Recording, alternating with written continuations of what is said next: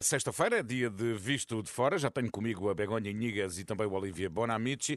E para conduzir esta conversa que é sempre extraordinária, hoje o André Rodrigues, a quem damos as boas-vindas. Bom dia, viva, bom bom dia. Olá, André, bom, dia. Como estão? Bem dispostos? Tudo ótimo, Tudo obrigado. nota-se. Então como é que começamos hoje, André? Ora bem, hoje vamos começar com um dado que, bom, não, não nos vamos alarmar, mas que deve chamar-nos a atenção. A inteligência artificial pode ameaçar 300 milhões de postos de trabalho em todo o mundo e quando falamos deste número falamos de cerca de 20% da força laboral em todo o mundo. Este impacto eh, será mais sentido na Europa e nos Estados Unidos, é uma previsão eh, da Goldman Sachs. Ora, se pensarmos eh, na nossa profissão, esta ferramenta até pode ser vista como um bom assistente para produzir notícias simples, textos simples, eh, mas depois há sempre aquele risco da fiabilidade das informações. Eh, Begonha, eh, Olivier, esse risco e o facto de não haver aqui um fator humano que, que distinga o, o que está certo, o que é verdadeiro do que é falso, é o que pode salvar esta profissão.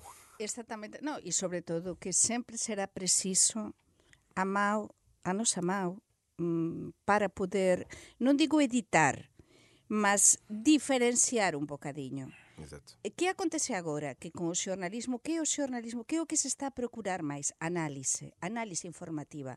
Porque a análise informativa é o que non se dá eh, mm, a través no, é, dunha noticia que se cola e depois se volta a colar no outro lado e se pega. Certo. Eh, análise é a diferenza. E neste caso tamén a diferenza será sempre o que teña a, o, noso, o que saia do noso cerebro, non é? E O que, é- o que é preocupante é que uh, isto, é, isto é muito preocupante, ao mesmo tempo é fascinante e preocupante ao mesmo tempo. Eu só vou dar um exemplo que me aconteceu, porque eu lido uh, com o chat GPT desde há duas semanas agora. Eu, uh, no outro dia Só? uma como? Só? Só, só sou velho, sabes? Ah, e, e- e- e então eu estava a fazer um- uma pesquisa sobre os fundos de coesão. E depois eu pedi ao robô para me fazer um poema, só para brincar assim. Quero que tu me faças um poema sobre os fundos de coesão e faz favor a rimar. Carreguei no, in- no Enter e a máquina fez-me um poema Podias ter incrível trazido. Podias ter sobre trazido. os fundos de coesão. Só carregar no Enter e isto, no- em 10 segundos, Ei. apareceu o poema. Que medo, que Pois. medo. Temos de estar alerta, mas igual que nos adaptamos a tudo até agora, non é? e na nosa profesión mudou desde que comenzamos, cualquier un dos que estamos cá neste programa, desde que comenzamos há 25 anos, agora todo mudou e nós nos adaptamos. Aliás, Begonha não é o André que fala, é a inteligência artificial. momento. Já, Vamos ver, já- vamos comprobar. Agora já- lhe vamos fazer alguma pergunta difícil, índice de atualidade. Até já há um, um restaurante em Lisboa que tem robôs a servir à mesa. Sim, sim, é assim, verdade. é Também, também verdadeiramente aqui, assustador. também aqui E noutras eh, no cidades. Porto também, sim, sim. Também É já- verdadeiramente assustador. É verdade. Bom, vamos aos temas europeus. Vamos a isso. Eh, o Visto de Fora é uma parceria da Renascença com a Euronet, a rede europeia de rádios. Euronet Plus. Muito bem, então vamos falar sobre a guerra na Ucrânia, um tema que domina a atualidade internacional e necessariamente europeia, até por esta nossa proximidade ao eh, conflito. A Rússia, eh, ficamos a saber esta semana que pretende colocar armas nucleares táticas na Bielorrússia, que é um dos principais, um dos maiores, se não talvez o maior aliado de Vladimir Putin desde 24 de fevereiro do ano passado. Isto dá-nos, eh, deve dar-nos motivos para termos receio, Olivia. É, é sempre motivo de, de, de receio. Claro que não é uma boa notícia. Isto nunca é uma boa notícia. Agora também não é muito surpreendente. A Rússia não é o único país a o fazer, não é a chamada partilha da, arma nuclear. Eh, o que é que mais, pessoalmente, me interessa nisto, para mim, é mais marcante, não é tanto a Bielorrússia acolher eh, estas armas nucleares eh, russas, mas é a confirmação que, um, a Bielorrússia é uma espécie de, de, de, de marioneta eh, da, da Rússia. Sabemos que Lukashenko foi salvo por Putin em 2020 após uma contestação forte que havia no país. Putin o salvou e a partir daí é uma loucura. E a Rússia está, para mim, a aumentar a sua influência estratégica no mundo e, neste caso, é a conclusão que a Bielorrússia é mais uma, lá está, é mais uma marioneta, é a confirmação para mim. E que repercussão é que isto pode ter no curso da guerra? Pois é unha, é unha pergunta difícil, porque isto é máis un paso para frente, non é? Neste, nesta guerra, que en principio ia ser tan breve e que xa vamos unha, quasi unha, un ano e, e tal, non é? E neste caso isto é perigoso, é preocupante e isto pode supor máis forza para, para a Rusia, moita máis forza, non é? E un un perigo para Mas aliados. podemos temer o uso eh, de armamento nuclear, eh, isto até atendendo ao facto de, eh, como tu disseste, Begonha, eh, a guerra está a prolongar-se, esperava-se que fosse uma guerra curta, mas a Sim. verdade é que a guerra não está a correr a Putin tal como ele desejava. Essa pode ser a razão para que, nos, que nos leva a ter mais receio de que a utilização De- armamento nuclear pode ser uma realidade? Disto estamos a falar desde o comenzo, non é? O perigo o perigo que supoe o Putin, a súa maneira de ser, o ficar máis acurralado, mas neste caso ter este este aliado que xa tiña e ter esta hipótese eh, aínda pos máis risco sobre a mesa para nós e para a sociedade en conxunto occidental, non é? Para o mundo global. Mas eu quero pensar que isto é máis unha amenaza do que depois eh, que significa que isto se vai utilizar. Quero pensar isto. Quero ser Estranhas positiva. memórias do- da Guerra Fria, uma certa memória da, do Sim, por iso, Fria, não é? porque agora é, é unha maneira de dizer, olha, que eu non estou morto, que estou cá e estou com este aliado. Sim, non é? não pode haver um movimento de pânico, sobretudo não, e ao mesmo tempo não pode haver a ideia que isto não vai acontecer. Ah? É uma questão de equilíbrio. Estar debemos preparados estar para tudo, no preparados. fundo, é isso, não é? Exatamente, Sí, sim. claro. Ok. Sí, sí, sin dúvida. E isto, isto acontece, e, se- e ficamos a saber disto, eh, numa altura em que, ironia das ironias, eh, a Rússia eh, assume exatamente a partir da manhã o Conselho de Segurança das, das Nações Unidas. eh, E sabemos que, que as posições que a Rússia tem assumido exatamente neste, neste organismo. Eh, Olivier, eh, que implicações é que isto, é que isto vai ter, eh, do teu ponto de vista? Parece uma piada de mau gosto, como diz a Ucrânia, e concordo plenamente. Parece uma piada, sobretudo porque sabe de é dia 1 de abril. Eh, portanto, parece uma piada de, de mau gosto. Eh, também não se pode exagerar também a importância eh, de uma presidência do Conselho de Segurança das Nações Unidas. É como uma presidência da, da União Europeia.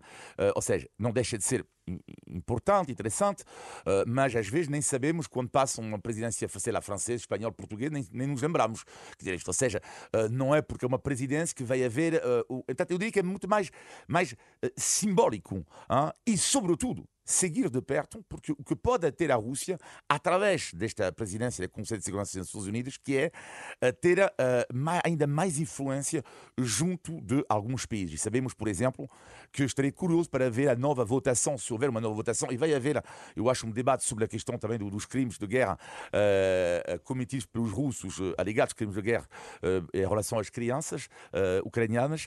E estou curioso para ver a votação, estas mudanças. E a Rússia pode ter um papel um pouco mais influente ainda em relação aos países africanos, por exemplo. E eu acrescento que a España vai presidir dentro de nada, vai ter eh, a presidencia de turno da Unión Europea e o papel que a España tamén poda xogar en todo isto se está a preparar, de feito Pedro Sánchez, o primeiro ministro español xa fez nos últimos días, nas últimas semanas varias, varias viaxes e contactos e o papel de España neste momento tamén coa guerra de, de Ucrania e todo isto que estamos a contar sobre a mesa vai ser decisivo, é un momento tamén difícil. E Pedro Sánchez de, de visita, de visita à China. uh, Isso, exatamente. é. Portanto, há- que expectativas é que podemos uh, ter deste, deste encontro entre o Primeiro-Ministro espanhol e o, e, o, e o- governo chinês? Neste caso?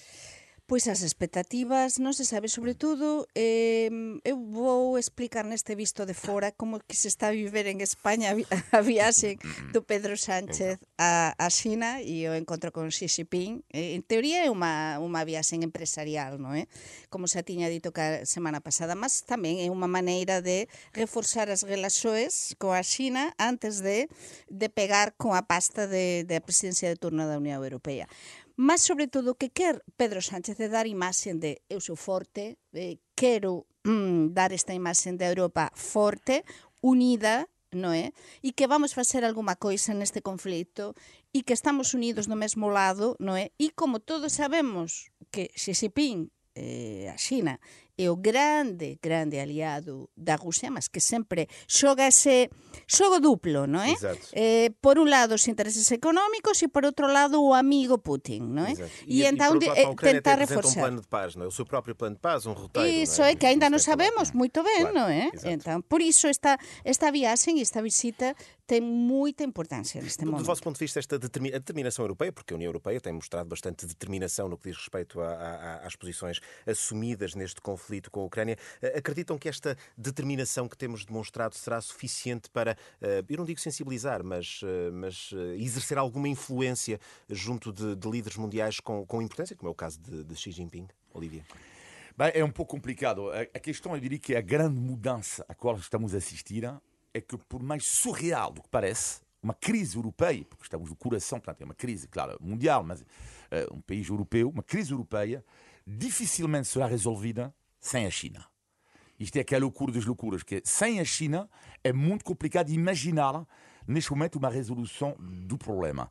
E Ursula von der Leyen tem razão quando diz que as relações União Europeia e China dependem muito da forma como a China reage perante a guerra, porque neste momento, e é a grande dificuldade da União Europeia, neste momento há uma aliança política claríssima, na minha opinião, entre a China e a Rússia, mas ainda não há uma aliança militar. E é essa a grande questão. O que é que nós fazemos se a China apoia, começa a apoiar militarmente a Rússia? E para isso tem que haver absolutamente algo que se chama a diplomacia. E será do interesse sim, da China envolver-se num, num, conflito diretamente com a Rússia, sabendo que a China tem também interesses do lado ocidental? Eu penso, quero pensar que não. Quero pensar que, que os chineses son moito inteligentes e penso porque xa está, está claro todo o que fixeran en todos estes anos, non é? E no ponto no que están la por cima do bolo, non é? No topo. Eh, quero pensar que non, que non están mesmo para nada interesados en, en se envolver no conflito e... e o que queren é xogar un papel diplomático que posa lles beneficiar aínda máis económicamente. Diminuindo o papel da Rússia como potência. Pode ser até, até aliás, porque a Rússia, aínda que nos dea esa imaxen que nos vimos nas imaxes das televisores e dos xornais de poderío con esa reunión en, en Moscovo entre o Putin e o Xi Jinping, realmente está bastante sozinha e te, debemos pensar isto, que somos máis os que estamos en contra do que eh, os que están a favor desta guerra e desta invasão. Se me permites um pequeno apontamento sobre a questão da, da, guerra, porque eu é uma pancada minha sobre a questão que eu chamo um momento de flauta. Eh, eu já a flauta para mim é a chamada decadência ocidental.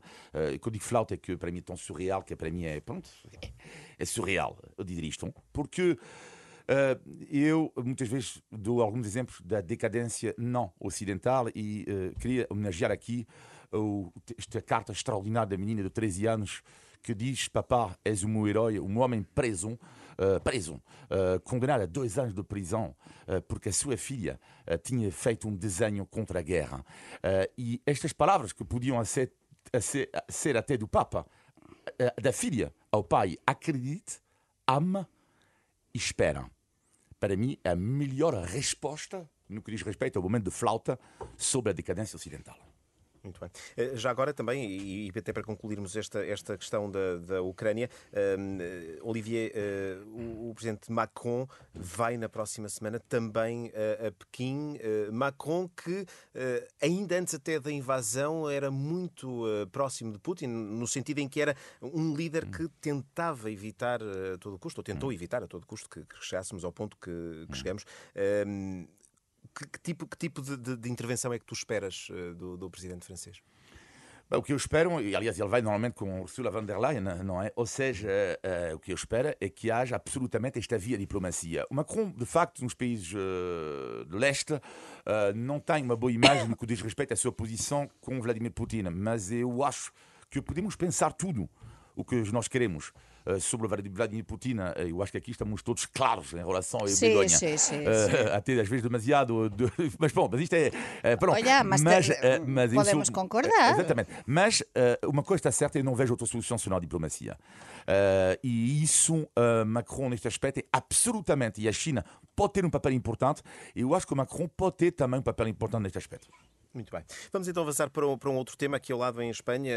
Begonha, o líder do PP, Alberto Núñez Feijó, disse esta quinta-feira, uh, falou da, da, da, questão da gestação de substituição em Portugal, dizendo que é legal de acordo com algumas condições e defendeu também a abertura deste debate em uh, Espanha. Uh, começo por te perguntar porquê que este caso, porquê que esta, esta questão está na ordem do dia em Espanha. Vou ser breve.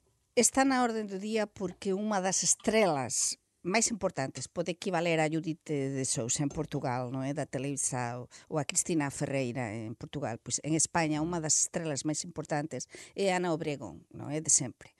Eh, desde há moitos anos. Ana Obregón ten 68 anos. Perdeu o seu fillo biolóxico de, de dun cancro que tiña 23 ou 24 anos, a 3 anos, e agora eh, precisamente por se esta saúde sustitución foi aos Estados Unidos non é? E apareceu na capa da revista Ola cun bebé, que unha bebé que é a súa nova filla, con 68 anos. Entón, en España isto non é permitido por lei, de niñuma maneira. E entón, o Alberto Núñez Feijó, eh, que é o líder do PP español, eh, esteve onte en Lisboa, non é? Eh, Reuniuse con o Carlos Moedas, como presidente da República, sí, con Montenegro, o líder do PSD, e fez declaraxoes á imprensa española e a, a dizer que en España mm, pódese abrir este debate, non é? Eh? E que e comparou con o caso de Portugal, onde se permite a sexta sao de substitución sempre e quando non há nenhum tipo de troco económico de por meio, que non é o caso da polémica do caso de, de, da bebé da Ana Obregón, que foi aos Estados Unidos, a, aliás, a Florida, e pelos vistos pagou máis de 100.000 euros por esta bebé. Entón, o debate, por iso está aberto, porque unha persoa moito coñecida da sociedade e da televisão en España e que ten quase 68 anos. E é o momento para discutir isto, tendo em conta o período eleitoral? É un momento tamén para desviar certas atenções, non é? Porque en España estamos nun momento complicado. E en España sempre estamos nun momento, por iso para os analistas é tan interesante. Sempre estamos con polémicas, non é? E entón estamos en, de, quasi de vésperas das eleições autárquicas que vamos ter en maio e tamén das eleições e, e regionais, salvo nas, eh, nas comunidades autónomas históricas como a Galiza, País Vasco, Cataluña e Andalucía, que non vamos ter regionais, e depois temos no fin deste ano aínda temos as legislativas. Por iso o período é un período moito intenso políticamente e isto serve para que o goberno do Pedro Sánchez que non pasa pelo seu mellor momento de popularidade desvía tensao as atensoes. Entón, o Núñez Feijó está ser alvo dunha campaña tamén de tentar desprestixiar tamén todo o que le dis porque as sondaxes lle dan como gañador das próximas legislativas. Más aliás, lle dan como gañador, mas precisaría dun pacto con a Vox, para poder gobernar e nas últimas semanas está a perder também um bocadinho de popularidade. É um clássico quase da vida política. Exatamente, sempre é desviar a atenção, não é? E lá como cá é a ponto que, que, que faço para os temas uh, nacionais, os temas que dominaram a atualidade nacional esta semana e uh, claramente... Antes disso, deixa-me só dizer-te que o Visto Fora é uma parceria da Renascença com a Euronet, a rede europeia de rádios. Euronet Plus. Vamos então aos temas nacionais, André. Exatamente. Agora vamos aos temas nacionais. Uma semana marcada por cá pelo ataque ao centro uh, ismaelita em uh, Lisboa, com a morte de duas funcionárias desta instituição. Uh, o agressor, um refugiado afegão, está ainda hospitalizado.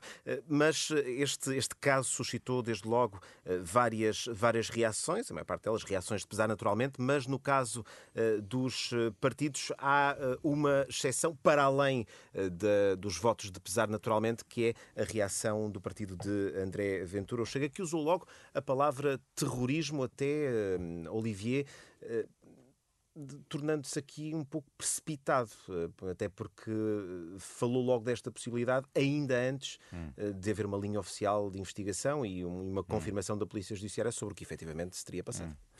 Sabe o que, é que eu pensei depois disto, destas declarações? Eu pensei que, uh, felizmente, graças a Deus, ainda não houve atentados de grande amplitude em Portugal, como já tivemos em Espanha uh, ou em França, por exemplo, para dar dois países uh, que nós conhecemos bem aqui no estúdio. Eu nem quero imaginar, quando eu vi na aventura, o que é que acharia a extrema-direita portuguesa após o atentado do Bataclan, ou o atentado de Madrid, porque neste caso foi, foram mesmo atentados do terrorismo Sim. islâmico, eu nem quero imaginar. Até penso eu, gostaria de saber o que, é que a opinião pública ia pensar. Sabe o que, é que eu pensei depois do, disto, do, do islamismo, que não tem nada a ver, o ataque não é, com o terrorismo islâmico? É que se houvesse, tivesse havido em Portugal, e espero que nunca haja, como é óbvio, não é? Um atentado do Bataclan Madrid, Então, neste caso, que era a extrema-direita, subia para, não era 30%, seria talvez eh, 60%. De resto, Portugal- já uma, não, não, uma é que eu sondagem que fiquei aponta, que aponta para, o- para, o- para a subida Não, do, do Chega, que é o partido que mais Sim. sobe, na sondagem Sim, que hoje conhecemos. Eu, sim, eu fiquei chocadíssimo, não apenas com a declaração da Ventura, com a declaração de algumas pessoas, de alguma parte também da opinião pública, que é claro, a partir do momento em que há alguém que comete um crime, ah, este homem cometeu um crime, mas que a partida não tem nada a ver com a religião dele. Bom, ah, e é um acto, ou seja, individual, por assim dizer. E quando depois começa a haver comentários à volta disso, isto é terrível. Terrível porque em Portugal, que eu saiba, agora, ao contrário da França, mesmo de Espanha, Uh, que eu saiba, Portugal não tem problemas neste momento com a comunidade muçulmana. Não há problemas religiosos em Portugal neste momento. Não significa que não haja no futuro, mas não há. Há uma comunidade, de, ou seja, as ligações entre os portugueses e a comunidade muçulmana. Uh, aliás, há, há muitos portugueses, há muitos portugueses, alguns portugueses são muçulmanos, portanto, está a correr bem. E, e de, de repente, procurar uma espécie de bote expiatório através de um acto individual, achei, achei mesmo negativo. Negativo mesmo. Mas eh, eh, concordo con o que estás a dizer, non me vou repetir no que dixeste, porque explicaste ben, mas aquí há unha coisa, debemos acrescentar máis alguma coisa, e é que foi un asesinato. E entón, é verdade, non se podía aproveitar políticamente para radicalizar unha situación ou convertir no atentado eh, islamista cando non é, non é? mas foi un asesinato e un asesinato moito triste, non é? E a mí unha das coisas que máis me sorprendeu, e vou dizer cá neste visto de fora, porque eu sei que os nosos ouvintes gostan de que nos explicamos estas coisas, é que en España, por exemplo, non se destacou nada esta noticia. É dizer, se un asesinato deste tipo, Sí. eh, aínda que non fose por un atentado, se nos ve porque esta persoa non estaba ben, e tiña a situación que tiña, eh, chega a un centro ismaelita e asesina a dúas persoas e unha persoa fica herida de, ferida de gravidade, isto acontece na França. Acontece na España, acontece na Italia, isto sai en todos lados. E en España quasi non se destacou a noticia Sim, para mas nada. Mas o evitar um Begonha- certo efeito multiplicador Exatamente. de- deste tipo de, É. de, de, de Não, atos. não é? mas por que em França quase não se fala disto? Uh, mesmo quando acontece, até no próprio território francês, às vezes, quando não está, li- não está ligado a um motivo religioso, não é? Um- Quando é um acto individual, quase não se fala. Mas a grande questão também que eu entendo a comunicação social portuguesa é que, como em Portugal, este tipo de ataque não, não é, não acontece muitas vezes. Quer dizer, não é uma notícia, não, não acontece muitas vezes, não é? E portanto é, é um pouco também normal que se fala mas disto, não é? como eh, xornalista que agora non exerzo como xornalista, mas continúa a ser xornalista, eu digo que debemos tamén ter atención a isto. Sin radicalizar, eh, nos eh, sempre se debe informar con abertura, con a abrancencia e ter en conta que foi un asesinato e que, é verdade, por sorte, por sorte, todo apunta a que non há unha rede por trás, mas non deixa de ser un acto violento, non é? E por iso non debemos esquecer o que aconteceu, non é? Que foi moito triste, realmente.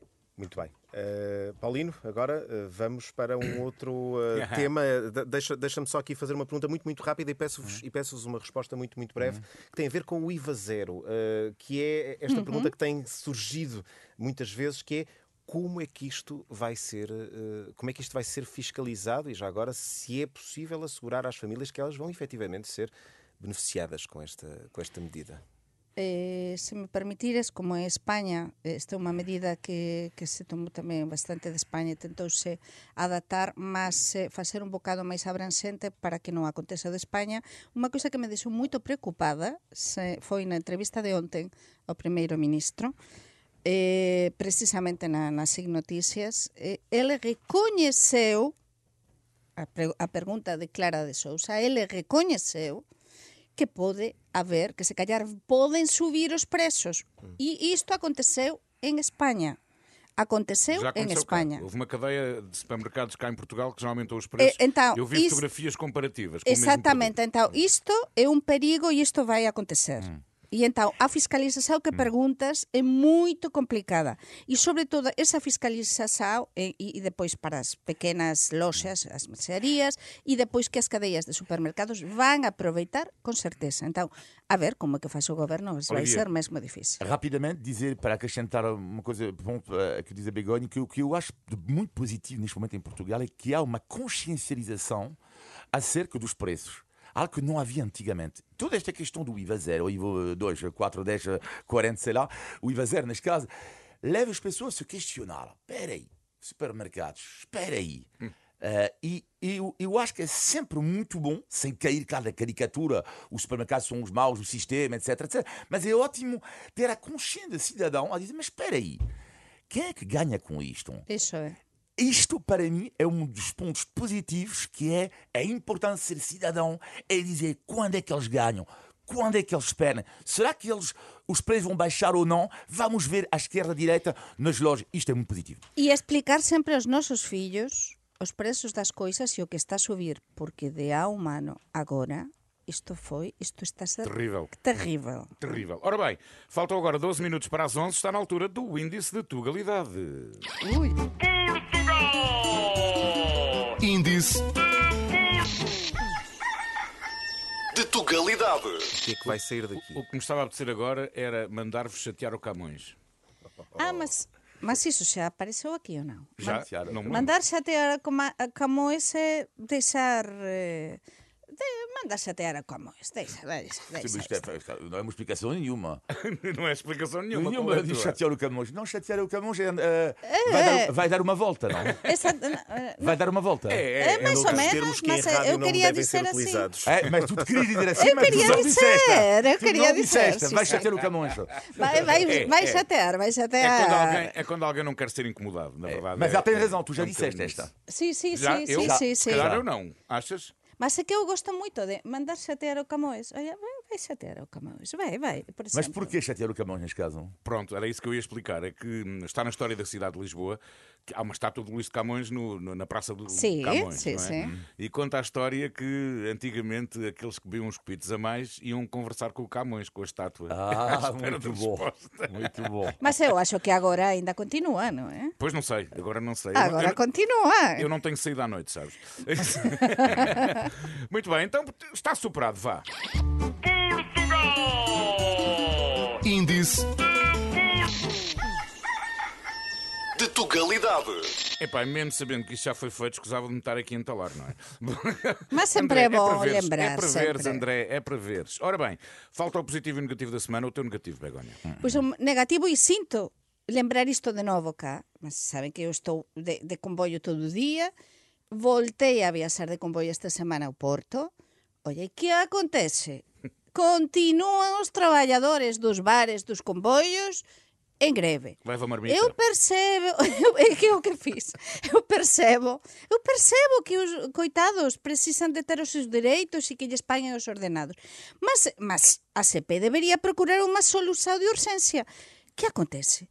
Que vas no convoio, eu peguei no convoio, Paulino Olivier, a sete da mañá, que por sorte tiña, almoz, eh, tiña tomado algo de pequeno almozo na miña casa, e tive de comprar a correr un café cando vi que continuaban lá o protesto no, no bar da estação mas non se pode beber nada en todo en todo o percurso e continúan tamén as casas de baño moito susas. Por favor, façan alguma coisa. Agora vão fazer greve outra vez. Por iso digo, façam alguma estão a fazer coisa. alguma coisa. Bom, Mas Olivia, parabéns. qual é o teu negativo? O negativo, pronto, eu passei o fim de semana, no último fim de semana, num- nesta bela cidade do Porto, e quando voltei aqui, é o meu negativo, voltei aqui, eu fui confrontado a algo que eu não suporto admito em Portugal, mas não é só em Portugal, hein, em Espanha nem se fala, que é o regionalismo chauvinista. Por que que eu digo isto? Voltei para Lisboa e falei com uma tasca onde costumo ir e falei que eu comi tripas do, comi tripas do Porto. Bom, eu adorei. E perguntei ao homem, eh, ah, por que você não tem isto em mente?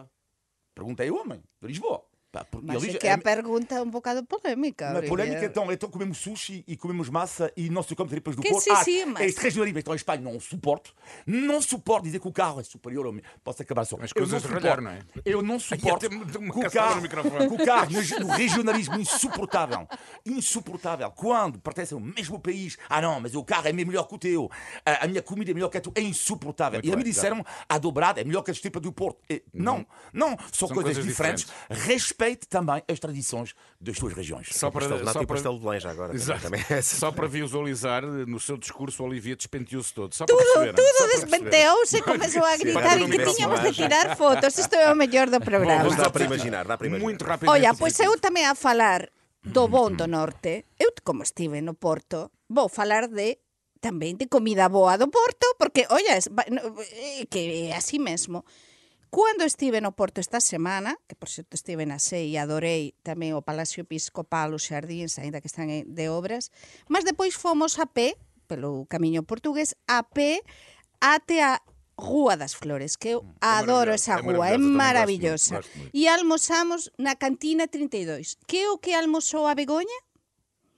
polvo, mas un polvo así a brasa maravilloso, vou repetir maravilloso, Olivier, Pronto, o positivo. batata doce e un viño maravilloso, O teu- en excelente compañía, O claro. teu positivo, muito rapidamente. cidade Olívia. positiva, como é óbvio, a cidade do Porto, porque há 15 anos que não, não a visitava, achei uma cidade incrível, bela, eh, cresceu tanto e, sobretudo, eu gosto das diferenças. Havia eh, duas realidades diferentes, que é que Lisboa e Porto, que diferença, e ao mesmo tempo que a riqueza, ter eh, duas cidades tão lindas eh, e tão diferentes ao mesmo tempo. Para mim isto é fascinante e adorei rever a cidade do Porto. Olha que concordamos por um dia no, no positivo. Não é? Mas Pronto. isto que é? E pronto, fechamos assim o Visto Fora. Olivia Bonamici, eh, Begonha Nigas, André Rodrigues, muito obrigado. Bom fim de semana. Abraço, bom fim de semana. Bom fim de semana.